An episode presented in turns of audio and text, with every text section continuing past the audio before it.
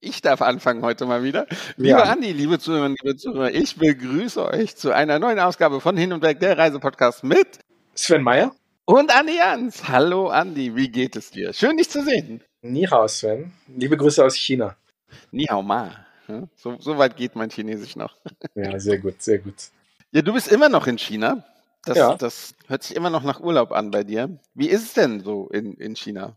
Gut ist. Also erstmal frohes neues Jahr. Ne? Wir sind jetzt im Jahr des Karnickels, genau. des Wasserkaninchens angelangt. Vor wenigen Tagen haben wir chinesisch Neujahr gefeiert. Ein neues Jahr hat begonnen. große Party, große Feier. Ganz genau, 22.01. Ja, es sind viele Leute unterwegs. Es ist viel los. Es ist äh, sehr beschwingt und ja, es ist schön hier zu sein nach all den Jahren, mal wieder zu einer großen Feier. Und ich esse gut, ich trinke gut, ich freue mich, ich sehe Leute und die Stimmung ist gut.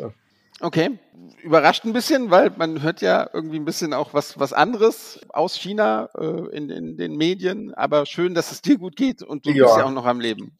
Obwohl du auf dem Land bist. Ich, ich sag mal so, ich, ich spreche die Sprache, ich spreche mit vielen Leuten, ich sehe viele Leute und also den, den, den, den ich, wir kennen das, also ich, ich bin ja schon lange in China unterwegs. Äh, vielleicht wissen das nicht alle, ich habe hier zehn Jahre gewohnt, ich äh, bin seit über 20 Jahren in Sachen China auch beruflich unterwegs. Und die Berichterstattung über China in Deutschland ähm, kann man, würde ich sagen, 70 Prozent äh, in der Pfeife rauchen. Ich habe gerade wieder im Spiegel Online-Artikel gelesen, der von Corona-Chaos in China erzählt hat, mit, dem, mit, der, mit der Unterschrift Auf dem Land wartet der Tod.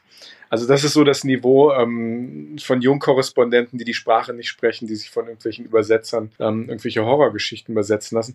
Ich will nicht sagen, dass Corona hier nicht gibt, will ich gar nicht machen, aber ich glaube, dieser Sensationalismus, mit dem rangegangen wird an dieses ganze Thema, entspricht nicht dem, was hier im Land wirklich los ist. Ich kann keine Zahlen liefern, aber man ist hier natürlich noch in einer leichten Krisensituation, aber hier sterben die Menschen nicht auf der Straße. Hier wird offen drüber geredet ähm, und das ist natürlich ein Thema, aber es ist ähnlich wie bei uns. Es ist bei weitem nicht so, dass wir hier ähm, Zustände auf der Straße haben, die irgendwie der Pest im Mittelalter gleichkommen muss man einfach realistisch sehen und in wenigen Monaten wird es auch hier überstanden sein. Und wie gesagt, diese ganze Berichterstattung, ähm, weiß nicht, ich habe irgendwann aufgehört, mich da zu sehr drüber aufzuregen.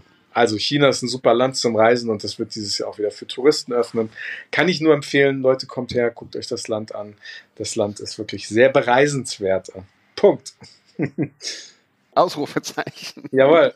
vielleicht, vielleicht dann sogar eher. Ja, also es ist ja immer interessant zu sehen, oder zu hören, wenn, wenn jemand wirklich in dem Land ist und aus dem Land berichten kann. Das ist, glaube ich, immer besser, sich vor Ort ein Bild zu machen oder diese Information vor, von vor Ort zu bekommen. Dafür ist Reisen ja auch da, dass Menschen selbst in die Zielgebiete fahren, sich selbst ein Bild machen, sich selbst informieren und sich das Ganze nicht vom Spiegel der Bild oder sonst wem irgendwie vorkauen lassen, sondern selbst reisen, selbst hinfahren, mit Menschen reden, so wie es geht und, und sich ein Bild machen ist genau wie wenn man nicht immer nur über andere Menschen reden, sondern mit anderen Menschen reden soll. Das ist immer besser, als, als sich nur was vorkauen zu lassen. Dafür ist unsere Branche wirklich, wirklich wichtig. Ja. Und ich möchte jetzt einmal Habeck zitieren auf der DRV-Tagung. Reisen ist das Gegenteil von Krieg. Jawohl. So. Und deswegen ist Reisen so wichtig. Da will ich ja fast genau. ein bisschen stramm stehen, wenn ich das höre. nee, bleib du mal hier auf deiner Couch sitzen ja, in, ja, in China. Wobei in Deutschland, wenn ich das so ein bisschen aus den Medien von hier aus verfolge, sitzt man auf dem Sofa im Moment auch ganz stramm. Zwinker, zwinker. Ja, ach, ich, ich, ich, ich glaube, da reden wir dann jetzt über politische Sachen und ja. über Medienberichterstattung und sowas und ich glaube, das, das passt hier nicht rein in einen Glaube ich auch. Wir halten fest, Bobby Habeck sagt, Krieg ist das Gegenteil von Tourismus. Nein, umgekehrt. Tourismus ist das Gegenteil von Krieg. Krieg. Genau, genau. Ja, ansonsten, was, was gibt's hier Neues? Es fand die CMT statt in Stuttgart, wohl auch sehr erfolgreich. Ja, habe also, ich auch gehört. Ich habe wirklich Bilder gesehen mit, mit äh, Massen von Leuten, fast, fast, also wie vor der Pandemie. Und ich glaube, jeder Aussteller war sehr, sehr glücklich über die CMT. Und ja, es gab auch die erste Fuhrreiseanalyse mit ein paar, paar Daten. Wenig Überraschendes, nichts, was man nicht schon vorher so ein bisschen geahnt hatte. Also die Deutschen sparen nicht am Haupturlaub. Es sind eher so die, die kleineren Reisen, die drei, vier Tage Städtetrip oder sowas, die vielleicht nicht so häufig stattfinden. Mittelmeer wird der große Sieger werden, so sagen die ersten Zahlen. Fernstrecke wird es ein bisschen schwerer haben, steigt zwar auch, aber, aber ein bisschen langsamer als, als Mittelmeer. Also die großen Gewinner Griechenland, Spanien, Türkei natürlich. Davon geht man irgendwie aus, die auch so ein bisschen ja, die Kosten überschaubarer machen. Ja. Ja, das sind so die, die ersten Ergebnisse. Aber wie gesagt, nichts nicht so wirklich äh, Überraschendes. Was Ulf Sonntag ja auch schon irgendwie Ende 2022 gesagt hat. Ich glaube, im November haben wir mit ihm gesprochen. Ne? Ganz genau. Da hat er es auch schon so vorhergesagt. Also interessante Folge, hört auch nochmal rein. Ja, das ist so das, das Neueste hier und wir bereiten uns alle auf die ETB vor. Ja, sehr schön. Da bin ich auch wieder da, Sven. Ja, das freut mich sehr. Ja, ja. Und äh, da bringe ich einen einen Geschichtenkorb aus China mit und dann setzen wir uns mal zusammen bei einem Kaltgetränk oder sowas. Sehr, sehr gerne.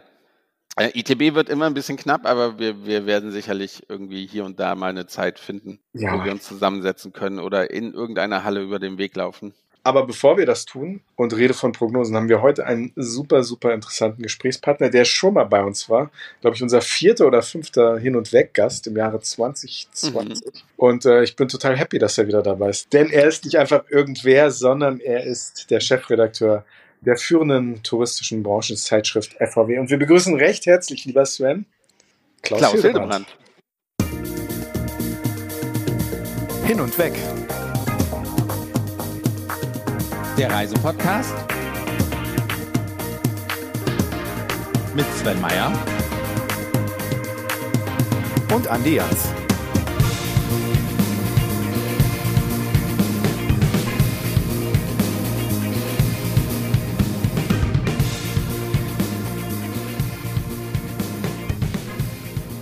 Ja, Herr Hildebrand, auch Sie sind einer der wenigen Gäste, die wir zum zweiten Mal begrüßen dürfen. Wir freuen uns sehr, dass Sie wieder dabei sind. Schön, dass Sie Zeit gefunden haben. Ja, ist mein Vergnügen. Hallo in die Runde. Herzlich willkommen. Und auch mit Ihnen starten wir in die PR-freie Zone wo wir bitte ehrliche Antworten von Ihnen hören möchten. Und wir würden Sie auch unterbrechen, wenn es, wenn es zu sehr abschweift. Aber wir, wir, wir fangen eigentlich mit einem ganz guten Lob an und einer ganz guten Beobachtung, die wir in den letzten, ich glaube, drei Jahre ist es her, dass wir das letzte Mal tele äh, telefoniert, äh, gesprochen haben im Podcast. Sie waren damals einer, auch einer unserer ersten, ersten Gäste. War schon ganz spannend. Die FVW hat sich ja sehr vielseitig an die neuen Medienlandschaft und an die neuen Gegebenheiten eigentlich sehr gut angepasst. Wo, wo drückt der Schuh noch? Der Schuh drückt natürlich, dass der Markt noch nicht wieder da ist, wo er mal war, wie in allem. Aber in der Tat, ich würde sagen, wir sind heutzutage eigentlich ein Digitalunternehmen. Wir machen natürlich immer noch unser Printmagazin alle 14 Tage, die Basis, aber unser Hauptgeschäft ist mittlerweile digital. Wir haben in der, in der, in der, in der Pandemie eine große Reichweite gewonnen über unsere ähm, vier Newsletter morgens, mittags, abends plus Business Travel. Wir machen ganz viele Events, virtuelle, ähm, auch reale Events sind wieder angesprungen. Also das ist mittlerweile ein riesen Geschäftszweig für uns und dadurch haben wir uns eigentlich auch total gedreht.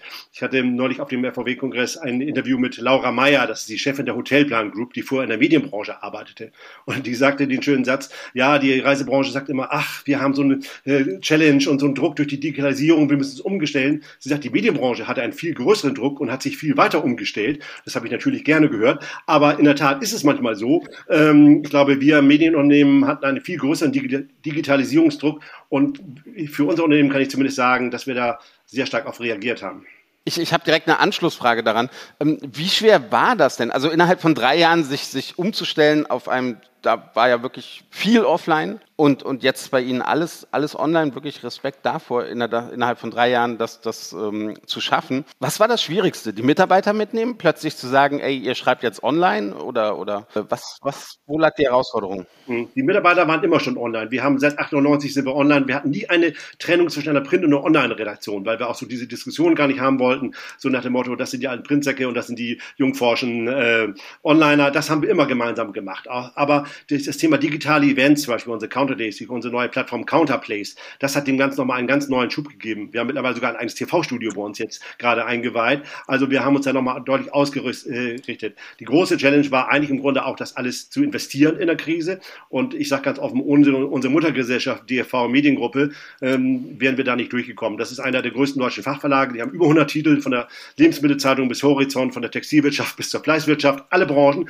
Und wir haben unheimliche Learnings und profitieren von deren Systemen. Alleine hätten wir das als kleines mittelständisches Unternehmen nicht investieren können. Ähm, es gibt ja jetzt auch Nachwuchs in der Chefredaktion.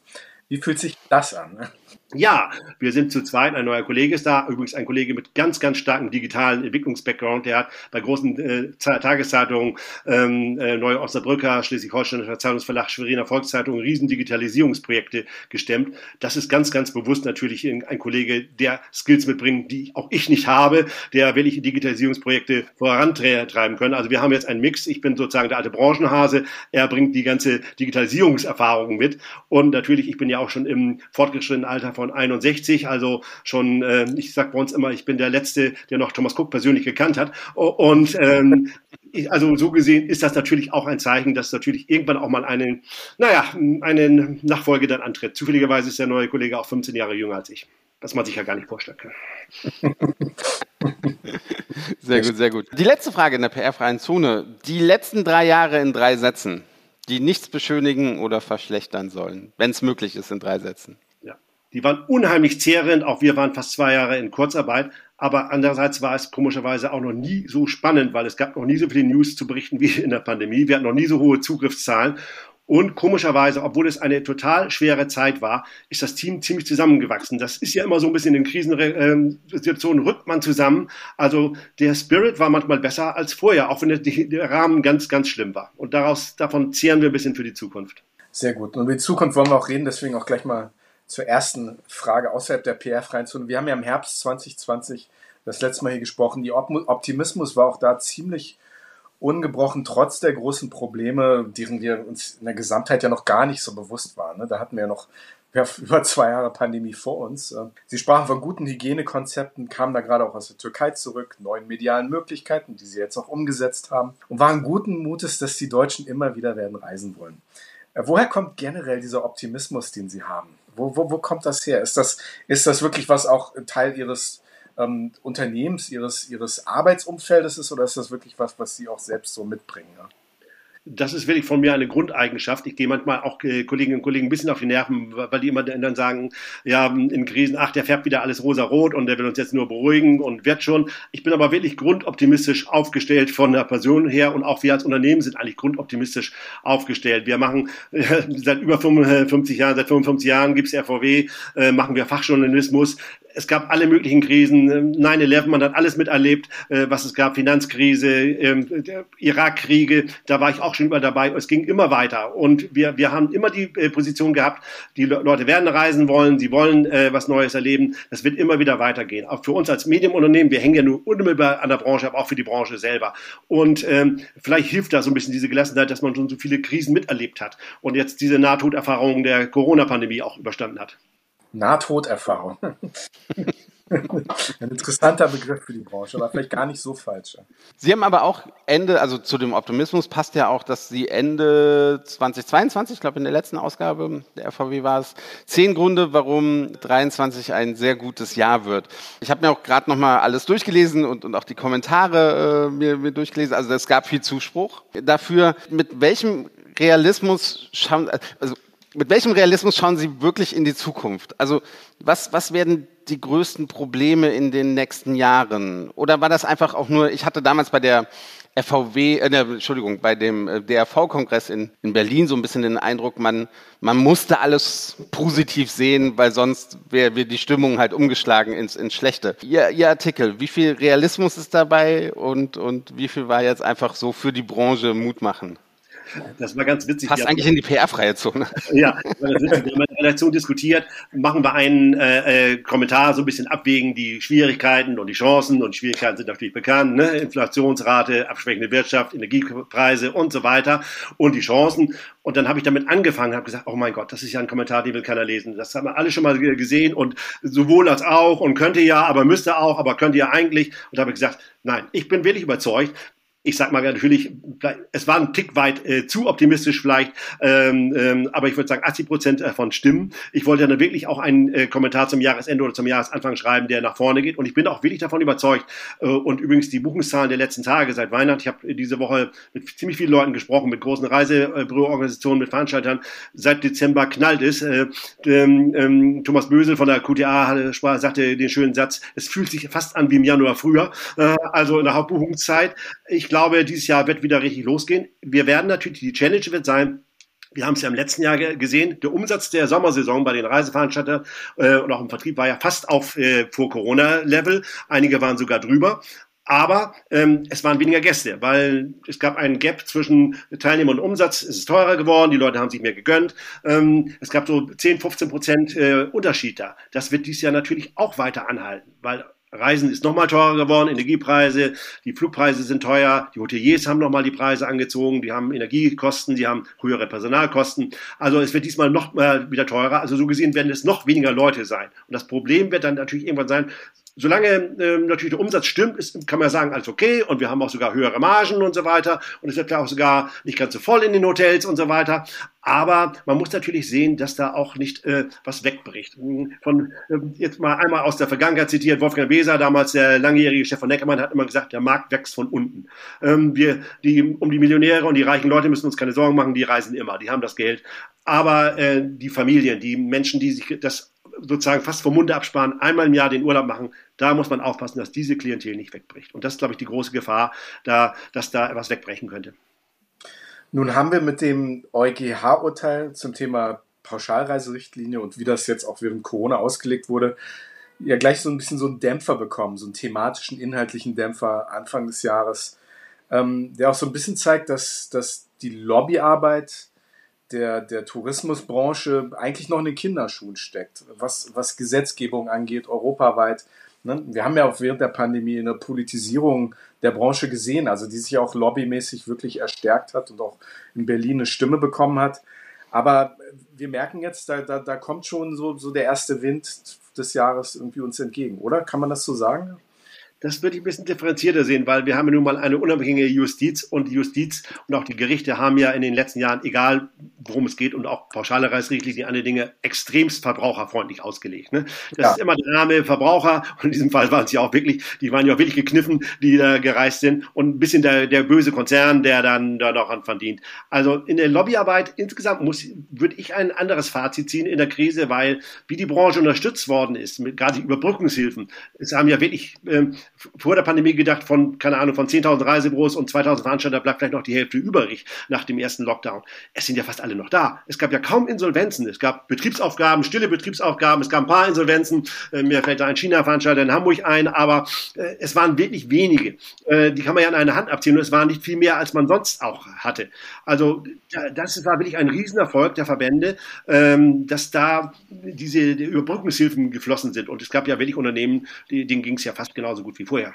Aber ich will, was ich meinte, ist tatsächlich, was Gesetzgebung angeht und auch Anpassung von Gesetzgebung. Und wir haben ja immer noch die Pauschalreiserichtlinie in der Form oder fast genau in der Form, in der sie konzipiert wurde. Und die wird in Deutschland immer noch sehr hart ausgelegt. Und wir sehen jetzt mittlerweile auch im europäischen Rahmen. Also da ist ja noch einiges an Arbeit, ähm, was, was gemacht werden muss, wenn man dort zumindest ein bisschen das Ganze aufweichen will. Weil man, man muss ja wirklich sagen, der deutsche Reisende, und das muss nicht schlecht sein, ähm, ist ja einer der bestgeschützten Konsumenten, die es gibt auf der Welt. Also wo gibt es das, dass ein Konsument wirklich kaum noch alleine irgendein Restrisiko trägt, wenn er eine Reise buchte? Oder? Ich glaube auch, das ist vielen Konsumenten gar nicht so bewusst. Wir haben ja vom gesamten Reisemarkt vor Corona ist ungefähr die Hälfte des Marktes organisierte Reise, also alles, was über Reisebüros, Reiseveranstalter läuft, und die andere Hälfte ist selbst organisiert. Das sind die Leute, die sich ins Auto setzen und äh, über ein Ferienwohnungsportal ein äh, Fevo buchen oder über Booking ein Hotel und dazu einen Billigflug. Ähm, und die sind natürlich längst nicht so abgesichert. Das ist äh, wirklich in der Tat so. Und es steht ja in Brüssel jetzt auch die Revision der ähm, EU-pauschale Reiserichtlinie an. Und da musste die Branche fast eher aufpassen, dass es nicht nochmal wieder verschärft wird. Ja. Äh, weil in, gerade in Brüssel ist der Verbraucherschutz sehr hoch aufgehängt, auch im Europäischen Parlament. Ich meine, als Politiker kann ich mich mit Verbraucherschutz profilieren. Ich kann mich nicht damit profilieren, dass ich sage, ich habe das Leben für TUI und Co. gerade mal ein bisschen einfacher gemacht. Ähm, und, und, Urlaub betrifft alle, in alle Länder. Also so gesehen äh, ist das in der Tat richtig, da stimme ich zu. Äh, der Verbraucherschutz ist sehr hoch. Andererseits, ich glaube, die Branche könnte es eigentlich viel positiver drehen. Also dieses rundum Sorgnispaket und äh, auch die Rückbeförderung in der Pandemie, die sind ja nicht vom Außenminister zurückgeholt die worden, die meisten, sondern von den Reiseveranstaltern. Das kann man, das müsste die Branche fast noch viel offensiver sagen, dass sie wirklich in unruhigen Zeiten ein super Sicherheitspaket hat. Aber prinzipiell kann man doch sagen, dass es für Reiseveranstalter eigentlich immer komplizierter wird und, und zusammengenommen mit den ganzen Krisen lohnt es sich überhaupt noch Reiseveranstalter zu sein? Ja, es wird wirklich komplizierter. Es sind übrigens nicht nur die rechtlichen Dinge, es sind auch nochmal die steuerlichen Sachen. Auch da hat sich noch was geändert. Das ist wirklich nur was für die Fachöffentlichkeit. Die Margenbesteuerung wurde noch verändert, dass man zum Beispiel keine negativen Margen mehr verrechnen kann. Das ist jetzt sehr spezifisch, aber es bedeutet, auf Re ich konnte früher Reisen, die ich mit Verlust verkauft habe, weil irgendwie Last Minute, ich musste was loswerden, konnte ich verrechnen steuerlich mit denen, äh, umsatzsteuerlich mit denen, äh, mit denen ich Gewinnen gemacht habe. Das kann ich nicht mehr. Da, auch das beeinflusst wieder die Marge der äh, Reiseveranstalter. Es gibt so viele kleine ähm, ähm Dinge, Dinge, die das schwierig machen. Trotzdem äh, lohnt es sich ja noch ähm, und die Branche hat ja auch Geld verdient und wir können zurück auf das, was wir gerade gesagt haben. Im Moment hat die, haben die Reiseveranstalter ja mit weniger Gästen mehr Umsatz. Das ist also eher ein Zeichen dafür, dass sie auch dann vielleicht auch höhere Margen realisieren können, dass sie höhere Umsätze und im letzten Jahr haben die Veranstalter auch sehr davon profitiert, dass die Urlauber sich einfach was gegönnt haben. Eben fünf statt vier Sterne, äh, zwei Tage länger im Schnitt. Also da kann man schon von leben, aber es ist immer eine dünne Marge. So, sorry, wenn, wenn ich da nachhake, weil das war auch in Ihren Zehn-Punkte-Plan, nenne ich das jetzt mal. Äh, das war ein Punkt, den ich nicht ganz so verstanden habe.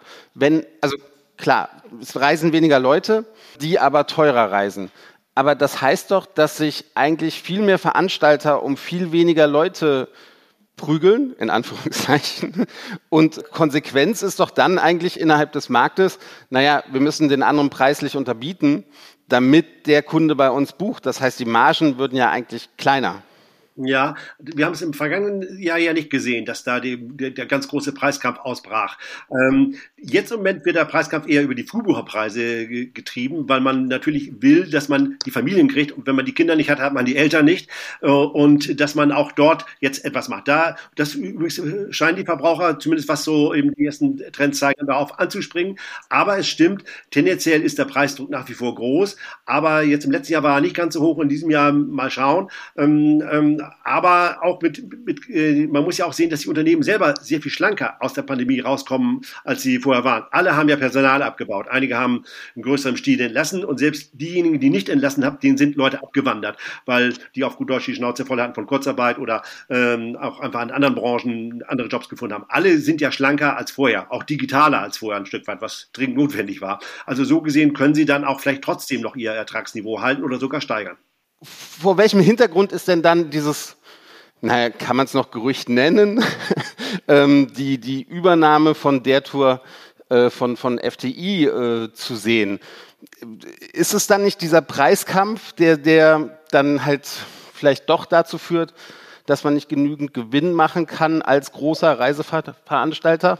Wie sehen Sie das? Sie waren ja gestern einer der ersten, der, der das Handelsblatt dann irgendwie auch äh, oder den Artikel im Handelsblatt aufgenommen hat. Ja, das ist schon vor dem Hintergrund der Konsolidierung zu sehen. Also da wird versucht, einer rauszunehmen sozusagen. Ähm, wir haben ja in Deutschland eine völlig andere Situation als in allen anderen europäischen Märkten. Nehmen wir UK oder Skandinavien oder äh, Benelux. Dort gibt es fast immer zwei, drei große und das meistens immer die TUI dabei, die den Markt eigentlich im Grunde kontrollieren. Äh, und in Deutschland haben wir ja ein großes Vielfalt von Reiseveranstaltern. Wir haben die großen, wir haben TUI, der Touristik, FDI, wir haben aber auch Schauensland, Altours, extrem erfolgreich in der Krise, V-Tours, die auch nicht mehr ganz so klein sind gehören zu Hotelplan, plus noch jede Menge andere X-Veranstalter von LMX bis äh, ähm, Coral, die alle äh, auch äh, Sunny Beach anbieten, von Mallorca bis Antalya. Also ähm, da gibt es eine ganz große Vielfalt, was gut ist für die Hoteliers und auch gut für den Vertrieb in Deutschland, weil ich habe eben ein großes Angebot, aber ich habe natürlich nicht ganz die Margen, die ich zum Beispiel in anderen Ländern habe. In Skandinavien zum Beispiel schreiben die Unternehmen andere Margen, äh, auch in UK teilweise. Also das ist schon der, die Motivation. Es gehört allerdings ja immer zwei dazu. Es gehört einer dazu, der kaufen will und einer, der verkaufen will. Ne? Und ohne wenn es sich keinen Verkäufer gäbe, gibt es auch keine Deals. Also Schauens und Altras zum Beispiel sind beide Familienbesitz, die wollen nicht verkaufen, die hätten immer verkaufen können, wollen sie nicht. Ähm, bei der Familie Kassner sehen wir schon gerade die Generationswechsel auch. Ähm, also so gesehen äh, gibt es da nicht mehr viel zu kaufen. Bei FDI ist es so, ähm, FDI ist ja im Besitz der Familie Saviris und der Sami Saviris äh, hat ja die Anteile an seinen Sohn übertragen, an den Nagib Saviris die Familie Virus wollte ja nie die Mehrheit haben an FDI. Die mussten das notgedrungen nehmen in der Krise, ähm, mussten sie äh, hinein und ähm, das hat auch der WSF, der Wirtschaftsstabilisierungsfonds des Bundes damals gesagt, wir engagieren uns, wenn sich auch die Eigentümer engagieren. Das war bei der TUI übrigens auch so, da musste Morderschaft und andere auch Kapitalerhöhungen zeichnen. Und ähm, ja, nun wollten die die Mehrheit haben, nun haben sie die und der, der Sohn hat wohl auch schon seit längerer Zeit mal überlegt, ob man da ähm, prüfen kann, ob man auch Finanzinvestoren reinbringen. Das hat vielleicht nicht ganz so funktioniert. Nun äh, kommt die der Touristik. Ob es was wird, bin ich ehrlich gesagt noch gar nicht überzeugt. Ich sehe auch nicht so richtig die Vorteile des Deals. Ähm, aber ähm, mal schauen. Also ich und dadurch, dass es jetzt öffentlich geworden ist, äh, hilft das dem Ganzen natürlich auch nicht. Es schadet auch im Moment den Unternehmen, auch in der, mitten in der Buchungsphase natürlich, wenn da so eine Unruhe reinkommt. Ähm, aber ich bin noch nicht überzeugt, ob das wirklich ähm, durchgeht. Weil man auch okay. schon seit zwei Jahren redet und äh, das ist dann, konnte da auch in der Zeit den, den Sack nicht zumachen. Okay. Ja, interessante Einschätzung. Aber es ist ja tatsächlich so, also zumindest mein Eindruck ist, dass auch wenn die Geiz ist geil Mentalität nicht ganz weg ist, das ist nichts, worauf jetzt groß in der Positionierung zum Restart, auch zum, zum gefühlten Ende der Pandemie, wie man das bezeichnen möchte, es ist nichts, worauf jetzt alle irgendwie setzen. Also der Preiskampf wird zwar ausgetragen, aber er wird nicht, er wird eher subtil ausgetragen. Oder ist das eine falsche Einschätzung? Nein, das ist eine richtige Einschätzung. Also auch im letzten Sommer hat ja das Preisthema gar nicht dominiert. Auch jetzt in der Kommunikation geht es ganz stark natürlich um Value for Money. Es geht darum, ähm, gerade Familien zu zeigen, was bekommst du für dein Geld. Wir sehen im Moment auch ganz stark, dass All-Inclusive sehr stark gefragt wird. Die Familien wollen Budgetsicherheit, ähm, die wollen wissen, was der Urlaub kostet. Deshalb profitieren im Moment auch stark Destinationen, die das stark anbieten können, wie zum Beispiel die Türkei oder auch Ägypten. Ähm, das ist das Thema in der Krise. Das war übrigens auch in anderen Krisen auch schon so, dass die Leute dann natürlich ähm, sehr stark auf Value for Money schauen. Also die Leute sind sicherlich bereit, auch ihren Haupturlaub äh, dann einzugehen. Ich bin auch überzeugt, das war auch die Lehre, das war nicht meine, sondern von der Reiseanalyse, die seit sehr vielen Jahren den Markt begleitet, dass dann, wenn das Geld ein bisschen knapper ist, die eher an der Zweit- und Drittreise gespart wird. Man macht die große Familienurlaub, man will einmal mal 14 Tage raus, aber mal eben äh, vier Tage an die Ostsee oder äh, äh, Städtetrip nach Paris oder mal äh, vier Tage in ein großes Freizeitpark, was ja übrigens auch alles nicht äh, ganz günstig ist. Das wird dann vielleicht doch eher mal eingeschränkt.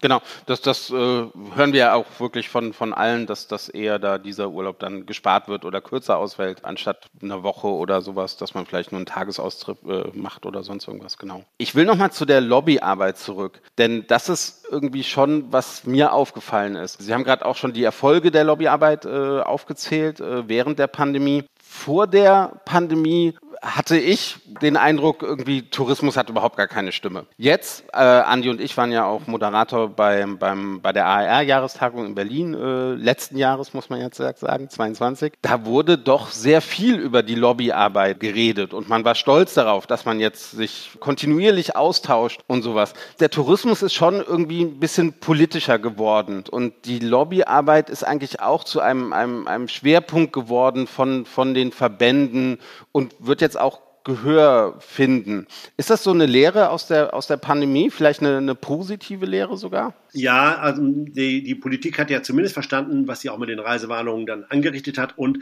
sie hat ja auch verstanden, welches Arbeitsplatzpotenzial der Tourismus hat. Erstmal im Inland natürlich. Man sieht jetzt ja auch in Gastronomie in Deutschland dieser Personalkräftemangel, wo so viele Menschen abgewandelt sind, Restaurants, die mehr Ruhetage haben oder auch geschlossen haben. Also man sieht auch schon, welche Wirkung das hat.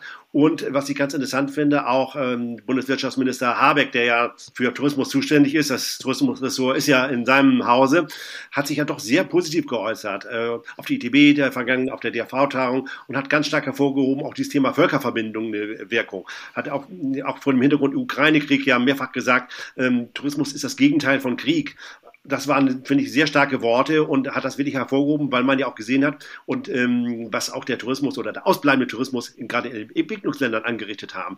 Wie gesagt, in Deutschland ist die Branche gut durchgekommen, aber in Afrika, in Asien, in Lateinamerika, ähm, da hat es ja wirklich verheerende Schneisen geschlagen, die Pandemie, ähm, und äh, wirklich zur Armut geführt. Und ich glaube, das ist mittlerweile auch bei der Politik angekommen, auch ähm, bei, beim Wirtschaftsminister oder bei, auch bei seiner Partei. Da gibt es ja auch einen Flügel, die sagen, ach, Flugreisen und umweltschädlich und so weiter. Musste das sein? Können die Leute lieber schön im Inland bleiben? Ähm, und da gibt es ja auch so Stimmen. Und ich glaube, da hat Habeck auch mit diesen Aussagen stark entgegengewirkt. Also so gesehen ist das Verständnis in der Tat ähm, gewachsen. Weil sonst war die Branche ja immer so einer, mir hat mal ein Politiker gesagt, der, der damals Staatssekretär war, ja, die Branche klagt immer, die Tourismusbranche, aber äh, im nächsten Jahr melden sie wieder drei Prozent plus, alles in Ordnung, wieder ein paar mehr Arbeitsplätze geschaffen, alle glückliche Urlauber. Eigentlich haben die doch gar nicht so schwer wegen den Probleme. Und so war ein bisschen die Wahrnehmung in Berlin. Aber jetzt hat man gesehen, was passiert, wenn auf einmal Tourismus nicht mehr stattfindet. Thema Klimawandel, Thema Fachkräftemangel, Sie haben schon einiges gerade angeschnitten. Wie besprechen Sie diese Themen denn in der, in der Redaktion? So, manchmal denke ich gefühlt, ist eigentlich alles schon gesagt, aber vielleicht nur nicht von jedem. Wie, wie, wie gehen Sie das an, wenn Sie so die Themen besprechen? Also Sie sind ja nicht nur Getriebene von den Themen der Branche, sondern Sie setzen auch zum gewissen Grad als, als führende Branchenzeitschrift ja auch die Agenda mit. Wie gehen Sie das an? Sagen Sie, lass uns mal wieder was zum Thema Klimawandel machen, mal wieder was zum Thema Fachkraft. Also die Themen sind ja immer da. Wie, wie, wie, wie, wie fässt man das an als, als Redaktion? Ne? Ja, also wir nehmen die Themen wirklich seit vielen Jahren sehr ernst. Also wir haben jede Ausgabe eigentlich mindestens ein Stück zum Beispiel zum Thema Nachhaltigkeit drin. Wir machen da ganz, ganz viel.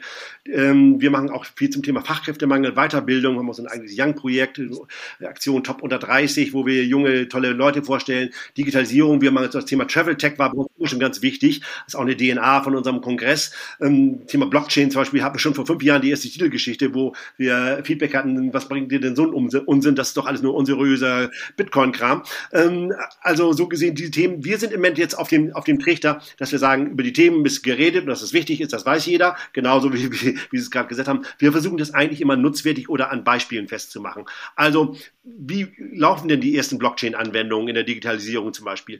Wie äh, richten sich kleine Unternehmen aus? Wie, was können Reisebüros tun? Wir stellen wirklich das immer an Einzelfällen dar. Also immer so Best Practice, Best Cases, so wie kann ein Reisebüro sein völliges, sein Geschäft völlig umgestellt auf digitale Dinge? Wie nutzt es jetzt WhatsApp und andere Medien zur Kundenansprache oder Fachkräftemangel? Es gibt ja Unternehmen, die es schaffen, neue Leute zu finden. Was machen die denn besser? Das ist nicht immer nur eine Frage der Bezahlung. Ähm, also wir versuchen das sehr stark äh, immer so an, an Beispielen zu zeigen oder ähm, auch beim Thema Nachhaltigkeit. Was kann man tun? Was machen die Vorreiter? Weil die allgemeinen Themen, das kommt dann so ein bisschen in die, in, man darf da nicht immer mit dem Zeigefinger unterwegs sein und das langweilt die Leute dann vielleicht auch und so. Ja, das wissen ja alle, dass man was tun muss, aber man muss eigentlich zeigen, wie man es machen kann. Jetzt bleiben wir kurz bei dem Beispiel. Was, was, was machen denn einige besser, wenn es ums Thema Fachkräftemangel geht? Können Sie da mal ein, zwei Beispiele nehmen, nennen, über die Sie vielleicht berichtet haben?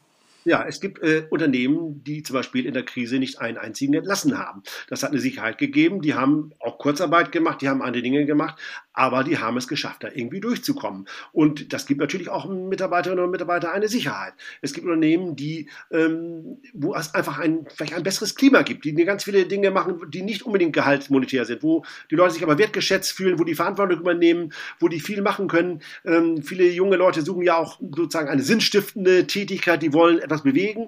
Die wollen vielleicht nicht unbedingt gleich äh, CEO werden, aber die wollen irgendwas machen. Und da gibt es viele Unternehmen, die es schaffen, diese Leute einzubinden. Wir haben übrigens jetzt auch ein paar neue, bei uns nur ganz kleiner Schwenker, bei VW Medien ein paar neue junge äh, äh, Leute dabei. Das macht einen so einen Spaß, immer wieder frische äh, Gedanken dabei zu haben. Ähm, also die, die sind äh, dieses ganze Gerede von wegen die Generation Z will nur Work-Life-Balance und so weiter, das ist, sehe ich nicht so. Also man kann da eine Menge machen, aber man muss sich wirklich auch Gedanken machen, man muss sich auch in die Leute hineinfühlen. Was machen Sie denn, um junge Redakteure an sich zu binden oder zu gewinnen? Wir werben damit, dass man bei uns eine Menge Verantwortung übernehmen kann. Man kann nicht so schnell Chefredakteur werden, dafür sind wir zu klein und wir brauchen jetzt auch nicht zehn Chefredakteure. Äh, und äh, der, der alte Chefredakteur ist ja auch immer noch da ähm, und hat alle, alle Umsturzversuche überlebt. Äh, aber und hat noch Spaß daran und hat noch Spaß am Job. ich schaue auch immer, ob, wenn ich abends nach Hause gehe, ob, ob man in den Bremsen, ob das alles noch funktioniert und so weiter. Aber also alles noch da. Aber bei uns sage ich immer, man kann ganz viel Verantwortung übernehmen. Bei uns steht mittlerweile fast jeder vor der Kamera. Ähm, moderiert äh, auf dem Counterplays-Events, moderiert auch auf realen Events. Wir machen ja den Kongress, wir machen aber die großen Counterdays live, haben wir gerade in Laguna gemacht, zweimal im Jahr. Wir machen so viele Events. Eine Kollegin war gerade mit einer Reisebürogruppe äh, in Jamaika auf einem Farmtrip. Äh, ne, das hat ja so einen Spaß gemacht. Es gibt ja auch schlimmere Dienstreisen als nach Jamaika, muss man sagen. Und ähm, aber das hat ja so einen Spaß gemacht, auch mit der Gruppe. Das war so ein toller Spirit. Da, also das sind die Dinge, womit wir die Leute motivieren. Du kannst bei uns eine Menge machen, du kannst bei uns auch eine ganze Menge Themen machen. Also ähm, wenn äh, junge junge Leute da was vorschlagen, dann lassen wir sie auch machen. Also das ist bei uns, glaube ich, die, die, warum auch übrigens eine ganze Menge Kolleginnen und Kollegen ziemlich viel äh, bei uns da, dabei sind. Ja, das stimmt. Das Redaktionsteam hat sich kaum, kaum äh, geändert in den, in den letzten Jahren. Das stimmt schon. Wir hatten letzte oder vor zwei Wochen, vier Wochen den Jahresrückblick 22. Und Sie haben jetzt gerade auch die, die Blockchain angesprochen. Tatsächlich waren, unser Gast damals war, war André Kiewitz und tatsächlich waren wir uns alle drei einig, dass das spannendste Projekt tatsächlich die Blockchain ist, auch für den Tourismus. Wie sehen Sie das? Sie haben ja auch viel über Chain for Travel äh, berichtet und, und das ist ja auch ein spannendes Projekt.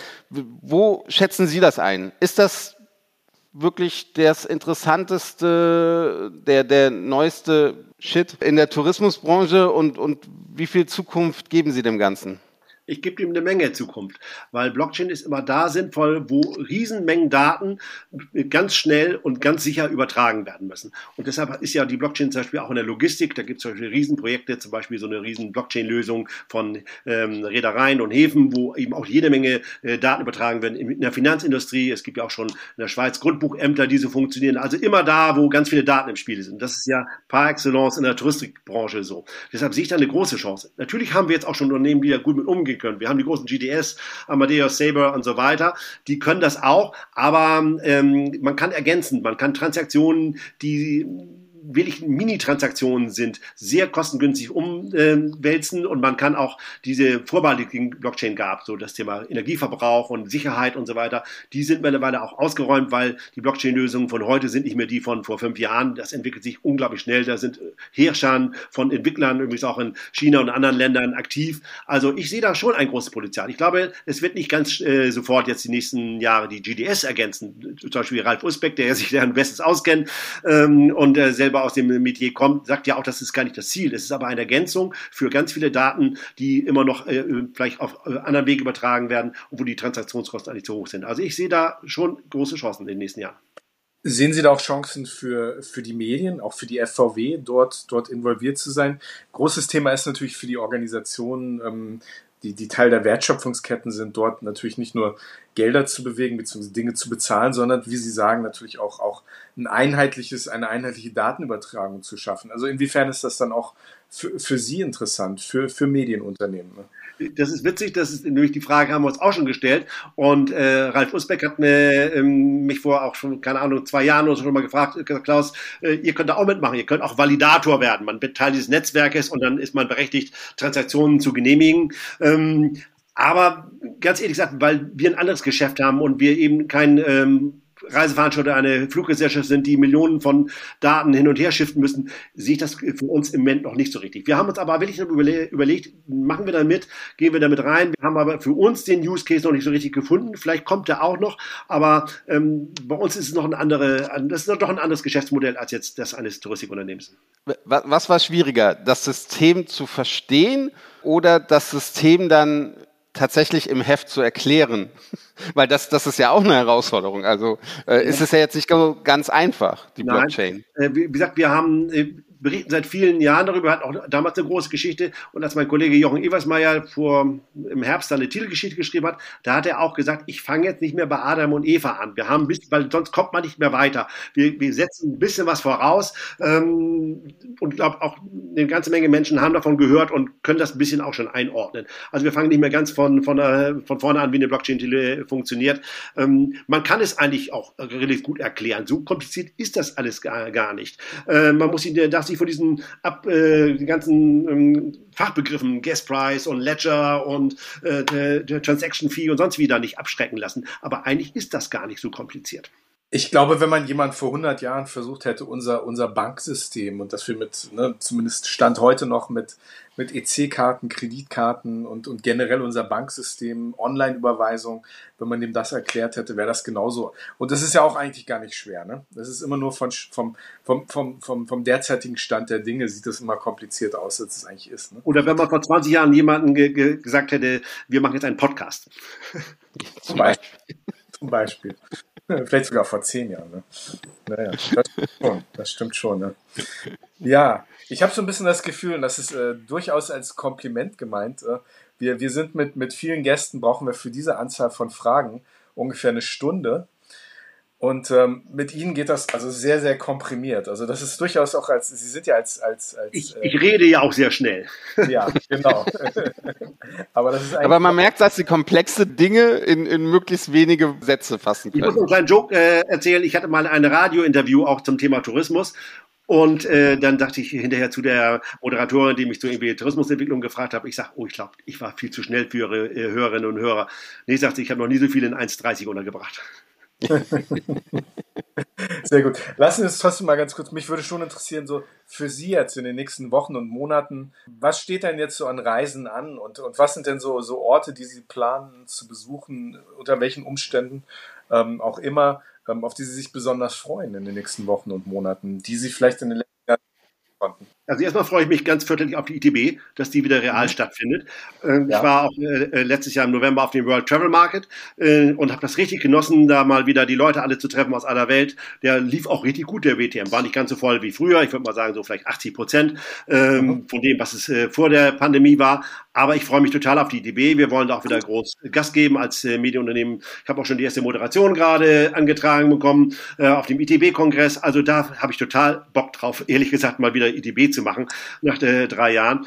Und nach der ITB wird es weitergehen. Dieses Jahr wird auch wieder das Jahr der Events äh, bei uns werden. Wir werden wahrscheinlich ein Event in Griechenland machen, einen äh, Workshop machen wir diese Ausland mit Reisebüros, Reiseveranstaltern.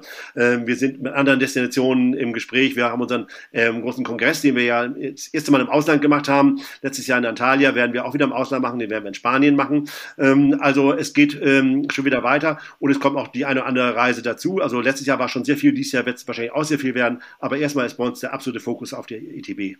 Sie haben das Stichwort jetzt gerade genannt, das wäre noch eine Frage von mir gewesen. Sie findet nach drei Jahren zum ersten Mal statt. Was erwarten Sie von, von der ITB? Denn ja, wir sind ja auch, oder ich bin ja auch mit, viel, mit vielen äh, Destinationen im, in Kontakt, mit, mit vielen Reiseveranstaltern in Kontakt. Und es ist so eine kleine Wundertüte dieses Jahr, oder? Man, man weiß nicht so genau, was, was man erwarten kann, wie es wird. Äh, alle sind sich einig, naja, es wird auf jeden Fall nicht so sein wie 2019. Aber was da jetzt passiert und, und was man so erwarten kann, das, das weiß niemand. Was, was, wie gehen Sie in die ITB? Ja, das ist in der Tat so. Es gibt ja auch schon die ersten Anzeigen. Es gibt ja auch schon einige Aussteller, die nicht mehr kommen. Äh, das fängt von meiner Heimatstadt Hamburg an äh, bis äh, auch USA zum Beispiel weniger. Es wird aber, das war in London übrigens auch so. Da fehlten auch ähm, Aussteller, die sonst immer da waren. Zum Beispiel London hatte immer einen ganz starken USA-Bezug. Da war auch deutlich weniger. Andererseits gab es auch äh, da wieder Aussteller, die dann auch wieder die frei werdenden Flächen genutzt haben. Also es gab eine riesengroße Präsenz der, der Golfstaaten zum Beispiel und auch von einigen asiatischen Staaten. Auch Indien, einige andere Länder haben da richtig Gas gegeben. Also so gesehen denke ich, es wird sicherlich insgesamt ein bisschen weniger werden. Ich weiß gar nicht, ob sich das so in der, in der Größe ausdrücken wird, weil eben auch andere dann auch dann mal auch wieder zuschlagen und mehr nehmen. Insgesamt gehe ich auch davon aus, dass es sicherlich weniger Besucher werden, sein werden als 2019. Die Branche ist ja auch ein bisschen kleiner. Ne? Die Reiseveranstalter, Reisebüros, wir haben darüber gesprochen, haben auch weniger Leute. Aber ich glaube, es wird trotzdem kein Totentanz. Ganz im Gegenteil. In London war die Stimmung gut, es war voll. Es war auch sogar manchmal ganz angenehm. Wir kennen ja auch noch die ITB, wo man sich durch einige Hallen äh, so durchschlängeln muss. Da ist es dann wie in, in der U-Bahn in Tokio. Also da, das kann auch vielleicht ganz angenehm sein, dass ein bisschen mehr Zeit ist auch für Gespräche. Ich glaube, die ITB wird gut werden, weil die Leute, die die Gespräche wollen, den Austausch wollen, äh, auch ein bisschen müde sind der ewigen Zoom-Konferenzen, die werden bleiben, aber der Austausch wird sein. Ich glaube, die ITB wird erfolgreich werden. Bin ich äh, wirklich überzeugt. Auch wenn sie ein Tick kleiner wird, ich glaube auch, es wird sicherlich ein bisschen weniger Party geben. Das haben wir auch 2019 schon gesehen. Es gab dann eher so die Standpartys, die Happy Hours. So Halle 25 ist ja dann eine ab 17 Uhr äh, eine eine biergeschwängerte Partyzone. Es wird weniger große Abende so in Berlin geben, so dass sich äh, große Unternehmen da äh, ein Hotel mieten und dass da riesen Events machen. Die ersten sind schon wieder anvisiert organisiert, die Jetta Party und ein paar andere, aber es wird da ein bisschen äh, ruhiger zugehen. Ich glaube, da wird gespart werden. Aber es wird trotzdem eine gute Idee, glaube ich. Wie beurteilen Sie denn, ähm, dass das äh, Wochenende wegfällt? Es gibt ja unterschiedliche Stimmen dazu. Manche sagen, uh, das ist ein bisschen schwierig, manche sagen, es ist eigentlich überhaupt kein Problem, dass die Verbrauchertage wegfallen. Wie ist Ihre Einschätzung? Ja, es gab ja großen Druck, vor allen Dingen auch von vielen Fernreisedestinationen, auch von Korps Touristik, der Organisation der Fremdverkehrsämter, die sagten, das bringt für uns wenig. Berlin ist ja auch nicht gerade der Markt so mit dem höchsten Kaufkraft. Da ist da zum Beispiel CMT Stuttgart ganz anders aufgestellt. Also es gibt natürlich gerade auch aus nahe ähm, die ähm, sozusagen mit dem Auto anzusteuern sind, von Polen bis Österreich und andere natürlich auch, oder aus dem Deutschland-Tourismus, Leute, die gerne Publikum gehabt hätten Aber insgesamt, äh, ich glaube, es ist eher positiv. Der WTM in London übrigens ist auch eine Messe ohne Publikum. Die geht, war immer schon ohne Publikum. Das war eine reine Fachmesse. Und darauf kommt es ja auch wirklich an. Es reduziert natürlich auch für alle Aussteller nochmal die Kosten. Ich musste nochmal das ganze Wochenende den Stand da ähm, ähm, behalten. Ich musste im Grunde Leute hinstellen, die den Stand bewachen, damit nicht alles mitgenommen wird. Also ich glaube, es ist insgesamt eher positiv. Ich glaube, ähm, die äh, Vorteile überwiegen die Nachteile jetzt gerade Rede von Deutschland, Deutschlandurlaub vielleicht als, als letzte Frage. Sie waren gerade wieder im Urlaub auf Usedom. Ich glaube, das ist, jetzt kein großes Geheimnis, was wir hier preisgeben. Ähm, wie wird denn in Ihren Augen ähm, oder wie interessant wird in Ihren Augen in den nächsten Jahren das deutsche Reiseprodukt werden? Das hat ja jetzt wirklich auch während der Pandemie einen unglaublichen Boom erfahren. Aber wie, wie interessant und wie wichtig wird es auch für Sie als Fachpresse mit all den neuen medialen Formen, die Sie sozusagen jetzt auch mitentwickeln? In der Vergangenheit haben sie ja vor allem durch den in Anführungsstrichen internationalen Ausblick auch ihr Geld verdient. Ähm, mhm. Wie wird das ihr in Ihren Augen entwickeln, dass in Deutschland mehr und auch auf einem anderen Preisniveau gereist werden würde? Mhm. Also Deutschland hat, war ja immer schon das wichtigste Reiseziel der Deutschen, gerade auch ähm, für, für kürzere Reisen, für die ähm, Reisen von, von allen Reisen der Deutschen sozusagen, ähm, auch selbst in längeren Urlaubsreisen geht ja ein Drittel ungefähr nach Deutschland und dann ungefähr noch mal ein gutes Drittel ans Mittelmeer und der Rest in den Rest der Welt. Ähm, also so gesehen ist das immer schon unglaublich wichtig geworden, hat nochmal einen Boost bekommen, hat im letzten Jahr ein bisschen, klein bisschen zurückgegangen, weil die Leute einfach nach der Pandemie mal, mal wieder raus wollten, die wollten mal wieder ans Mittelmeer oder jetzt auch wieder äh, vermerkt in die, in die Ferne. Alles, was man sich noch äh, vorgenommen hat, was man sehen will.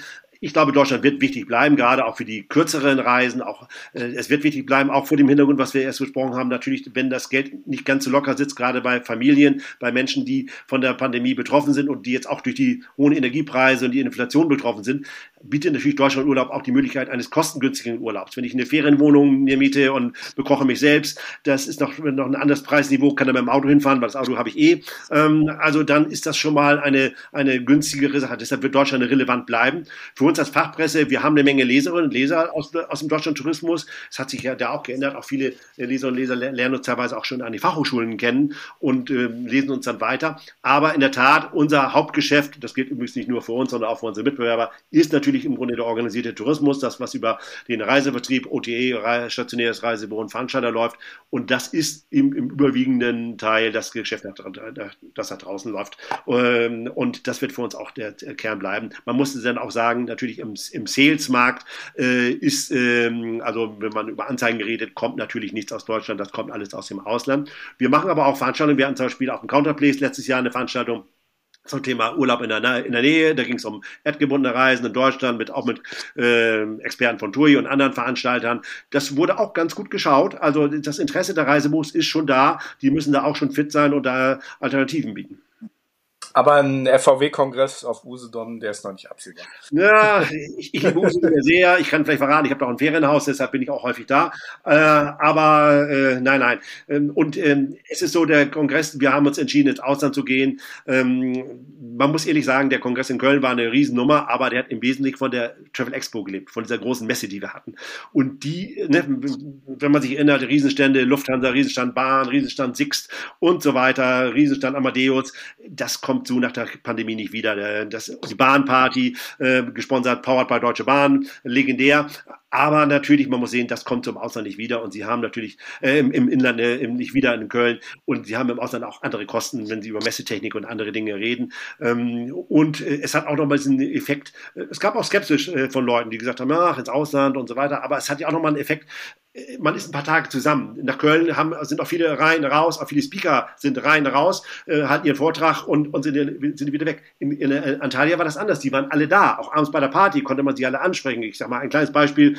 Äh, mich sprach jemand an, ich würde gerne mal Sören Hartmann kennenlernen. Äh, können Sie mich mal vorstellen? Und ich sage Ihnen da gleich eine Ebene weiter am Tresen. So, das, so funktioniert eben ein Kongress im Ausland, wo die Leute alle da bleiben und nicht nur für ihren Speaker-Slot eine Stunde reinkommen. Also so gesehen werden wir das weiter fortführen. Also positives Feedback für ja, eine Premiere, die im letzten Jahr stattgefunden ja, hat. Ja, das war auch eine Menge Arbeit und äh, natürlich, der Kongress war kleiner, als er früher mal in Köln war, aber alle Kongresse sind kleiner. Auch die DRV-Tagung ist nicht mehr so groß wie jetzt. Wir haben über die DW geredet, die wird auch nicht mehr so groß werden. Aber ehrlich gesagt, auch die DRV-Tagung eigentlich ist eine Tagung mit 400 Leuten schöner als eine Tagung mit 800 Leuten. Ne? Das ist persönlicher, das ist netter. Ähm, wir müssen vielleicht nicht über äh, in der eigenen Branche unseren eigenen Overtourism haben. Damit sind wir eigentlich am Ende angelangt. Heute haben wir mal die Fragen gestellt. Auch mal eine andere Rolle für Sie, ne? War mir ein Vergnügen. Ja, vielen, vielen Dank für diesen Ausblick, was äh, den Tourismus, die Touristik im Jahr 2023 angeht, aber auch für die FVW. Alles Gute, viel Glück damit. Ich sende beste Grüße aus China in die Heimat nach Hamburg. Ich sende auch beste Grüße. Herzlichen Dank, war mir wieder Vergnügen. Auch für Sie ein alles Gute im neuen Jahr. Und vielen, vielen Dank, Dank Herr Hildebrand. Danke, Hildebrand. Tschüss. Ciao. Tschüss.